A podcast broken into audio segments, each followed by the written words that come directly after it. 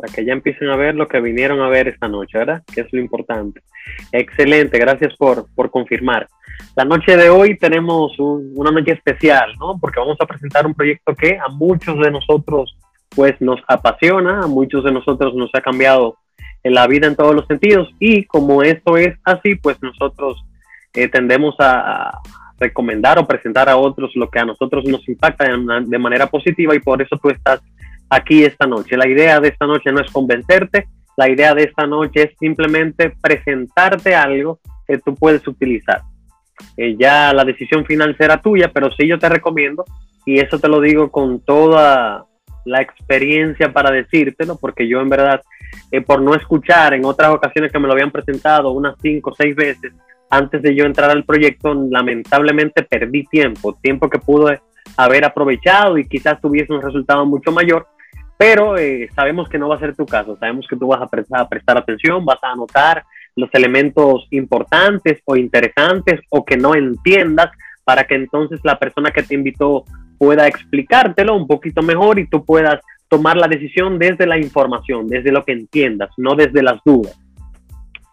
Entonces, el tema de hoy que tenemos es el valor de la autonomía.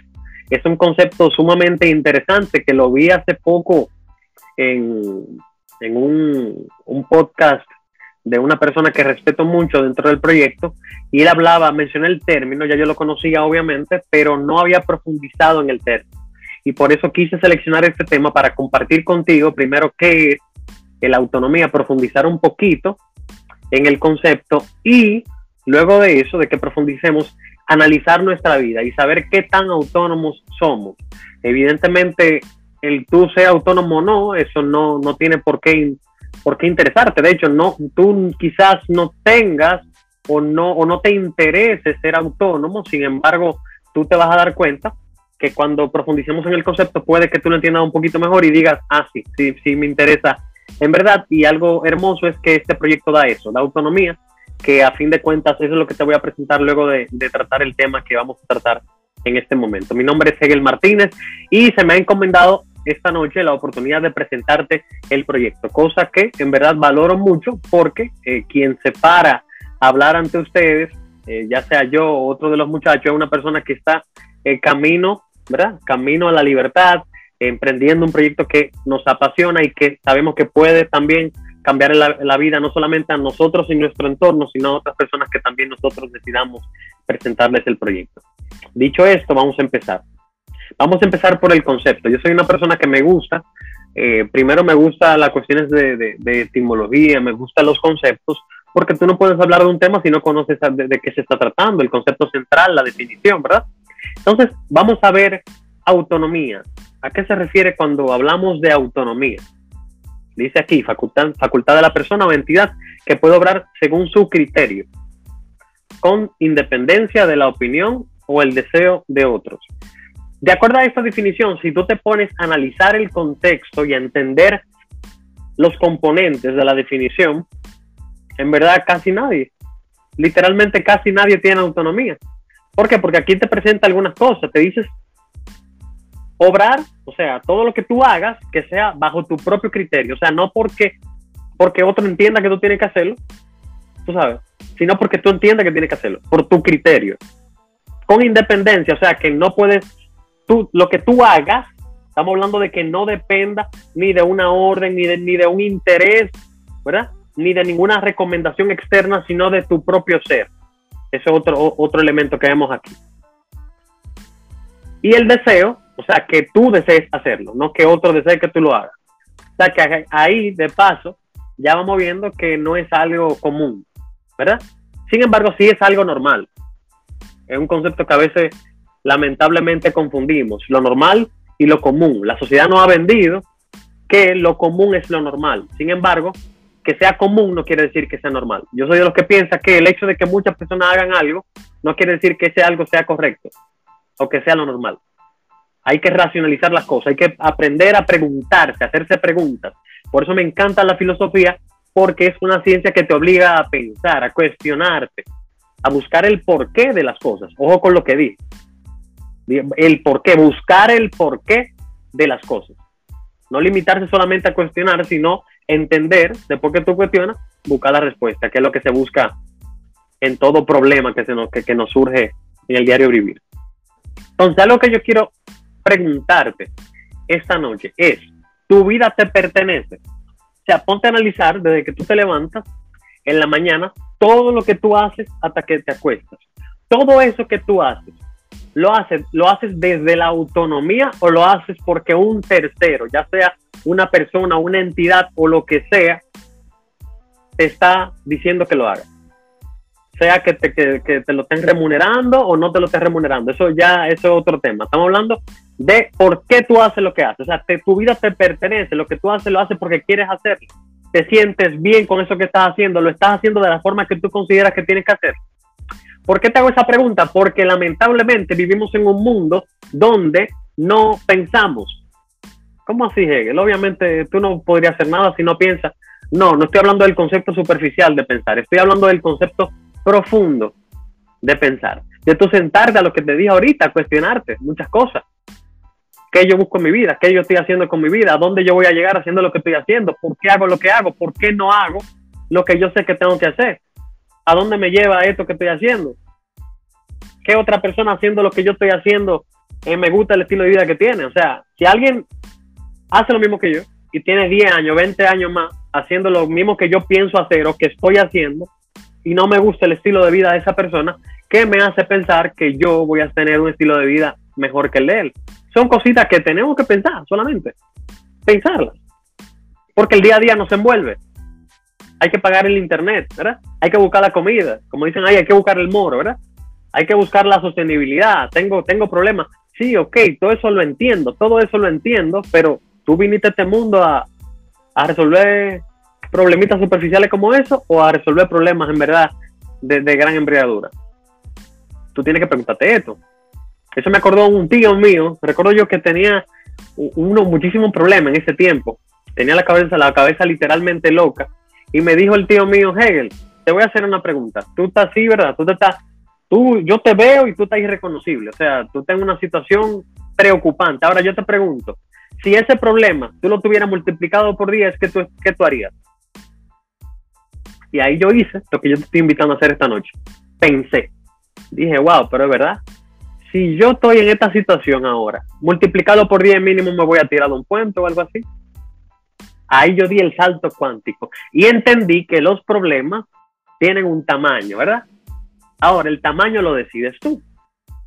Ah, pues entonces yo voy a estar como que nada pasa. No, no se trata de eso, porque hay que ser responsable con la responsabilidad que uno tiene. Lo que tú tienes que entender es que la preocupación la preocupación no resuelve el problema. O sea, la mente no engaña y no hace pensar que tú preocupándote, rompiéndote la cabeza, de mal humor, entrando en depresión, todo eso te hace pensar que tú estás resolviendo algo con eso y en verdad lo único que estás haciendo es perder el tiempo, tiempo que podrías invertir en resolver el problema. Entonces, a fin de cuentas, tu vida te pertenece. Vamos a hablar de tu tiempo. Tu tiempo te pertenece. O sea, tú puedes literalmente tu tiempo tomarlo para algo que tú quieras hacer, lamentablemente hay pocas personas que lo pueden hacer. Una persona que sea empleada, por ejemplo, no puede agarrar y decir, me, eh, no sé, no, no me levanté con ánimo, no voy a ir hoy. O sea, puede hacerlo y decir que te enfermo y hablar mentira, ok, pero no puede hacerlo al día siguiente de nuevo, ¿te entiendes? A menos que lleve una, una cuestión médica que lo acredite. ¿Por qué? Porque no le pertenece el tiempo. Ahora vamos a hablar de un autoempleado, que son conceptos que más adelante yo te lo voy a explicar a qué se refiere. El tiempo le pertenece. Bueno, lamentablemente, si tú tienes algo que depende de ti hacerlo para poder generar dinero, como supone, eh, no depende de ti. O sea, tú no puedes decir, me voy a quedar acostado hoy porque, porque no va a generar ese día. Y si no genera ese día, son cosas que te complican cuando tú tienes que pagar otras. Son cositas que tenemos que ponernos a pensar. O sea, el tiempo tuyo es tuyo o tú lo alquilaste. El tiempo se alquila, señores. Al igual que las capacidades, las habilidades. Y aquí vemos con, el otro punto. Lo que tú haces te pertenece. O sea, las destrezas que tú tienes, sin importar cuál sea, las habilidades que tú tienes, los talentos que tú tienes, te pertenecen a ti o también lo alquilaste. Y ojo, no es que está mal alquilarlo. Hay gente que ni siquiera eso hace. Ustedes lo ven en su casa haciendo nada, perdiendo el tiempo. O sea, que no estamos hablando de que esté bien ni mal. Te estoy diciendo que en verdad tú estás consciente de eso, porque si tú estás consciente no hay problema. El problema está en cuando tú no estás consciente de eso y te pasa la vida de alquiler en alquiler esperando que surja algo, ¿verdad? De la estratosfera y que surja algo en tu vida, siendo imposible que suceda porque lo que estás haciendo no genera eso que tú esperas. Las expectativas tienen que ser lógicas, tienen que ser racionalizadas. Como yo digo, las cosas hay que pasarlas por el filtro de la racionalidad. Tú no puedes pretender tener resultados diferentes haciendo lo mismo. Eso dice Albert Einstein y él dice que quien hace ¿verdad? lo mismo esperando resultados diferentes, lo dice él, no lo digo yo, él le llama estúpido a ese tipo de personas. Y yo digo, conchale, si él tiene razón, ¿cuánto estúpido hay en el mundo? Gracias a Dios que él que lo dice y no yo, ¿verdad? Cuando lo haces, o sea, esa parte del el punto 3, cuando, el tú elegir cuando haces algo, eso es también parte de si tu vida te pertenece o no. O sea, eso que tú haces, desde que te levantas hasta que te acuestas, tú eliges por lo menos cuándo lo haces. Está bien que tú no elijas, ¿verdad? El tiempo que tú le dedicas, porque tú lo alquilaste, Está bien que tú no elijas lo que tú haces porque quizás eso fue lo que encontraste. Bueno, no, no encontré algo en mi área, cogí otra cosa. Pero tampoco, tampoco cuando lo haces te pertenece. Son cosas que tú tienes que ponerte a pensar. Porque es grave, señores. Es grave que se haya normalizado en el mundo algo que yo responsablemente lo digo, es una opinión ya personal, no, no del equipo, sino de Hegel Martínez. Eso es esclavitud contemporánea. Hay otros que le llaman de, poca, de forma menos amigable, que no lo voy a mencionar, pero el punto es que nos pongamos a analizar. Nos pongamos a analizar. Y sobre todo, ya que tú, ya que tú estás alquilando todo esto, por lo menos vale la pena lo que te están dando. Porque es otro punto. Y ahí viene el último punto, el punto cuatro. Lo que tú ganas. O sea, tú lo decidiste, lo que tú ganas. ¿Cómo así, Hegel? ¿Y quién decide lo que gana? Claro que sí. Hay personas que deciden lo que ganan. ¿Quiénes? Los emprendedores. El emprendedor sabe que lo que gana depende de su efectividad. Si gana poco es porque hizo poco. Si gana mucho es porque hizo mucho. A fin de cuentas depende de él. Claro, no está la seguridad de que, que va a ganar, que hay que le da miedo a todo el mundo. Ay, emprender no es fácil. Por eso precisamente tiene tan buenos resultados, porque no es fácil. Y por eso los empleos pagan tan mal, porque es lo más fácil tú ir a un sitio, sentarte ahí, cumplir una función y volver a tu casa, eso no tiene ningún grado de complejidad. Claro está, hay excepciones, hay algunos que sí requieren algunas cosas de esas, algunas habilidades, pero a fin de cuentas siempre emprender va a ser más complejo y por eso va a tener más resultados. Entonces, después de hacer esta pregunta, vamos a ver nuestras opciones. Según Robert Kiyosaki, ¿cuáles son nuestras opciones en la economía? ¿Cuáles opciones tenemos? Tenemos la primera, empleado como te dije, no se trata de, que esté bien, ni que esté mal, ni, el, ni lo negro, ni lo blanco, no, no estamos hablando de eso, vamos a hablar de conceptos. Empleado ¿qué? tú literalmente vendes tu tiempo por dinero, vendes tu tiempo, tus habilidades, lo que hablamos ahorita. Todo eso tú lo alquilaste, tú eres empleado. El autoempleado tiene una complejidad y es que ya no tiene jefe, o mejor dicho, no tiene un jefe, sino que tiene muchos. ¿Cómo así Hegel? Sí, es una persona que tiene un negocio, el cual funciona si él está presente. De manera que no es un jefe, sino muchos jefes que son los clientes. Lamentablemente, si él no atiende a la clientela, pierde dinero y si pierde dinero, quizá no tenga para pagar lo que él tiene que pagar mes a mes y ahí se complica y puede que vuelva a, ser empleado si lo era antes. Ahí es que se pierden mucho porque como no tienen una persona que le esté manillando, tiene que hacerlo, tiene que hacer lo otro, no tienen horario, no tienen como ese miedo, entonces lamentablemente se descuidan y dicen que es difícil, pero es porque simplemente no tienen disciplina, no tienen dominio propio, no han entendido que el ganador se caracteriza por hacerse caso, igual que los empleados le hacen caso al jefe. O sea, que tu voz valga más incluso que la de tu jefe, tu voz en cuanto a ti. ¿Qué quiere decir eso? Que si usted dijo que va a hacer algo en su emprendimiento, usted hace lo sí o sí, no da chance. Por eso es más difícil. Entonces, el autoempleado, mucha gente lo confunde con dueño de negocio. Eh, por ejemplo, ah, no, yo puse un chimi, yo tengo un, yo, yo soy dueño de negocio, yo soy dueño de un negocio. No, usted no es un dueño de un negocio, usted es un autoempleado. ¿Por qué? Porque según la revista Forbes y según el mismo Robert Kiyosaki, su empresa tiene que tener más, de 500 empleados para ser un dueño de negocio. Si no tiene más de 500 empleados, usted no es un dueño de negocio, usted es un autoempleado. Hay mucha, mucha desinformación en eso y mucha gente, ah, no, que mejor poner un negocio propio. Y son gente que lamentablemente tienen que leer mucho, leer mucho, especialmente aquí Yosaki, cuando habla de las estadísticas, de que un 95% de las empresas que se ponen nuevas, a los 5 años solamente queda el 5%, y de ese 5%, los 5 años siguientes, el 95% también desaparece. Y no es que yo digo que esté mal poner empresa propia. Ahora, yo te voy a decir algo. Yo no arriesgo, yo no voy a invertir mi vida con unas estadísticas tan sombrías como esa. Eso es como ponerla en una tómbola. Y ojo, aquí no estamos hablando de, la calidad de los productos, de, del potencial. No, no estamos hablando de nada de eso. Estamos hablando del mercado. Esas son las estadísticas del mercado. Tú sea bueno o no sea bueno en lo que haces. Y por eso me gusta tanto este proyecto, porque te permite apalancarte si tú no conoces el término apalancamiento, aquí tú lo vas a ver. Apalancamiento es algo que en verdad nos permite hacer muchísimo más con menos. Entonces, el tercer, la tercera opción es ser dueño de negocio o, y, o inversionista o también las dos cosas se pueden hacer a la par. Pero el punto es que el dueño de negocio tiene un sistema que trabaja para él. Un sistema que él puede irse para Brasil, él puede irse para París, él puede irse para Buenos Aires y el negocio va a seguir intacto e incluso creciendo sin él. Eso es lo que se llama dueño de negocio. Y por eso ustedes ven que dije, que dije lo de los 500 empleados ahorita. Entonces, yo, yo te voy a decir algo. Esta frase te la digo desde el corazón y desde lo que he vivido. No, no que me dijeron ni que leí un libro. No, literalmente, señores, no somos una opción perfecta. Hay muchas cosas que tenemos que mejorar. De hecho, en pandemia el negocio, te puedo decir, este proyecto ha evolucionado de forma increíble. Ha evolucionado como tú no te lo imaginas, ¿verdad? Pero sí te puedo decir, aunque, aunque no seamos la opción perfecta, sí es la mejor opción que conozco.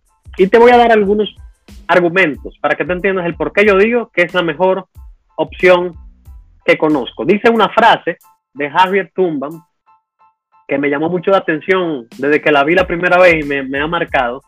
Yo he liberado a miles de esclavos y habría liberado miles más tan solo si ellos hubieran sabido que lo eran. Señores, vivimos en un mundo de zombies, un mundo que lamentablemente está conformado por muchísimas, muchísimas personas que no saben ni para dónde van, que piensan que son libres por el hecho de votar cada cuatro años que piensan que libertad es un concepto tan superficial como ese, mientras lamentablemente tienen cadenas invisibles que no les permiten emprender el vuelo rumbo a su libertad, ni lograr sus sueños. Por eso se ven obligados desde pequeños, la sociedad te empieza a decir que lo que tú sueñas es estúpido, que aterrice, que dejen de pintarte, de que deje de, pintar para pajarito en el aire, que eso es imposible, y tú empiezas a engavetar los sueños. Tú empiezas a hacerle caso a toda esa gente fracasada que necesita un compañero para que también lo acompañe en su mundo de fracaso. Tú tienes la opción de hacerle caso o simplemente ignorarlo. No estoy hablando de discutir con ellos, de decirle, de empezar a, decirle cosas no tan agradables. No, ni siquiera eso, no vale la pena. A los medios que se les ignora o se les ayuda, si quieren, ¿verdad? Si no quieren, porque sigan siéndolo. Pero no creo sano que tú los acompañes. Es difícil el camino de los ganadores. De hecho, he visto muchos amigos, conocidos que, han empezado el proyecto y abandonan. ¿Y saben qué? No me impresiona. Porque yo sé que no cachú. Ahora, ¿saben qué? Lo que yo sí sé que no cachú es vivir una vida, una vida cargada de yo pude haber sido. Una vida con una conciencia, con una mente reclamándote el potencial que ella sabe que tú tienes y que tú no explotas. Una vida de yo pude haber. Eso sí es difícil. Y una persona en esas condiciones no puede ser plena nunca, aunque quiera. Dicho esto, la pandemia, señores, nos ha despertado. La pandemia ha roto el mito de la seguridad del empleo. Mucha gente que decía, no, yo prefiero ser empleado, emprendedor, porque es seguro. Muchos han vivido los despidos, muchos han vivido las suspensiones, muchos han vivido una serie de cosas que no esperaban. Y no es que nos alegremos de eso, aunque seamos emprendedores, no nos alegramos de ninguna manera. Sin embargo, no es nada nuevo para nosotros, porque el empleo es lo menos seguro que hay. Es tan seguro que lo único seguro que tú tienes en tu empleo es que te van a dar te van a dar para afuera o tú te vayas en algún momento, porque es que lamentablemente las circunstancias están diseñadas para eso. De hecho, las estadísticas están ahí también. Una persona con cierta edad, si se encuentra otra opción con mucho menor edad que ellos le puedan pagar menos, te van a dar para afuera para darle paso a esa persona. Porque para ellos es más inteligente desde el punto de vista financiero. Aunque no se desempeñe igual, eso es lo que, eso es lo que se hace mayormente en ese caso. Ha convertido, la pandemia ha convertido en exponencial los negocios desde la casa ya ahora se ve más factible, ahora la gente lo entiende mejor, antes no, antes era medio raro desde la casa, ahora resulta que sí es normal, ahora resulta que muchas empresas han hecho lo mismo, ahora resulta que el mismo gobierno ha ido a esa, a esa modalidad. Pero ¿qué pasa? Que también han venido muchos negocios ilegales, muchos esquemas piramidales, muchos negocios de invierte tanto y gánate tanto en dos horas. Y lamentablemente muchos de ellos al ser ilegales tenemos personas que los estafan, tenemos personas que, que, que yo no digo los estafan porque muchas veces saben en lo que se meten, pero quieren sacar tajada y eso yo no le llamo estafado, sino como yo lo veo como parte de la estafa, aunque le quiten su dinero. Pero el punto es que ha habido una oleada de negocios que lamentablemente han tergiversado lo que es el mundo empresarial tal y como se conoce, el real, el mundo, el mundo empresarial tal y, como se conoce. Lo que te vamos a presentar aquí, a pesar de que tiene una modalidad online, que con la pandemia la desarrollamos muchísimo, es un negocio con infraestructura, un negocio que tiene, bueno, tú, vas a ver en la próxima lámina a qué me refiero con, eso que te estoy diciendo. Ha demostrado lo vulnerable que son los autoempleos, la pandemia nos ha ayudado en eso, ¿verdad? A entender lo vulnerable que son los autoempleos, ese, ese chimi que tú conocías o ese futuro que tú conocías que ya no existe, o esa empresa que tú veías en tal plaza o en tu, barrio, donde sea, y hoy tú no la ves, esto lo ha hecho la pandemia porque lamentablemente el flujo se ha reducido. Hay gente que no ha entendido que el mundo evolucionó, que ya no estamos en la época de las cavernas, que ya el Internet, ¿verdad? Ya existe hace tiempo, pero ahora ha explotado. Entonces, o tú te actualizas o mueres. Nosotros elegimos actualizarnos. Ya estábamos actualizados, pero la pandemia nos ha ultra, hiper, mega actualizado. Y por eso los resultados han subido también. Hemos visto la importancia de los capitales para sostener los negocios. Ya nos ha, dado nos ha quedado claro la diferencia entre estatus y calidad de vida. Hay mucha gente que tiene estatus, tú lo ves con buenos vehículos, tú lo ves con buena casa, tú lo ves, como dicen por ahí, fronteando en la calle, pero cuando tú ves la realidad, cuando tú conoces a la persona de cerca, tú te das cuenta que es puro parataje y que la verdad no tiene calidad de vida que el estatus está aquí, la calidad de vida está aquí. Aquí no estamos a hablar de eso, aquí estamos a hablar de calidad de vida, de lo que tú puedes construir, que no va a, no va a ser necesario que tú frontees, porque se nota. Cuando es fronteando se nota, y cuando es real se nota también. De hecho, el que tiene no lo muestra. ¿Por qué? Porque no, no tiene por qué hacerlo, pues ya lo tiene. ¿Ustedes entienden lo que estamos hablando? El que tiene ni le conviene que sepa que tiene mucho. El que tiene de verdad. Entonces, nos ha puesto a todos a, reflexionar. Nos ha puesto a reconsiderar si vamos en el camino correcto o si no vamos en el camino correcto. Y si no ha sido tu caso, si tú no has reflexionado en la pandemia, te tengo una mala noticia. Quizás sea que a la información que te estás exponiendo día tras día sea literalmente a basura. Si tú eres de lo que se levanta, ¿verdad? Va al trabajo y llega y lo que te pone a ver noticia y novela o serie o lo que sea, quizás, solo quizás, esa sea la razón por la cual tú tengas el estilo de vida que tú tienes. No se preocupe, yo voy a seguir hablando. Aquí hubo una cuestión con, con la cámara, pero voy a seguir para no interrumpir esto.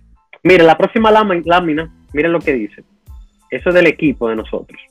El equipo nuestro es un equipo de emprendedores, personas que, aunque somos jóvenes, nos interesamos, ¿verdad? es lo que los jóvenes nos interesa porque nos gusta, ay, que aquí, que allá, que el movimiento, el teteo, como le dicen, eso está perfecto, somos jóvenes y tenemos que vivirlo. Sin embargo, también nos interesamos en cosas que la mayoría de jóvenes nos interesan. ¿Cómo cuál? Como el futuro. ¿Quién tú quieres ser? O sea, ¿cómo tú quieres ser? ¿Qué tú quieres tener cuando sea grande? Cuando digo cómo sea grande me refiero a cuando tú tengas 30, 40 años. ¿Cómo tú quieres vivir? A tu familia, ¿qué tú le quieres dar? ¿Cómo tú quieres que ellos vivan? ¿Cómo tú vas a contribuir, cómo tú vas a, contribuir a eso? cuáles son las opciones que tú tienes sobre la mesa. ¿Son legales las opciones que tú tienes sobre la mesa? Y si son legales, dan eso que tú buscas. Porque si no lo dan, por más que te fajes, no lo va a conseguir. Entonces, Duer sigue un grupo de emprendedores que estamos todos en la misma sintonía, tenemos toda la misma meta y nos mantenemos, señores, en un caparazón que es el sistema educativo que no permitimos que le entre basura a nuestra mente. Puede que le entre, pero muy poca. Nosotros hacemos un hiper, hiper, mega esfuerzo de que lo que entre sea solamente información de valor a nosotros. Información de valor. ¿Para qué? Dirán ustedes. Simple, simple.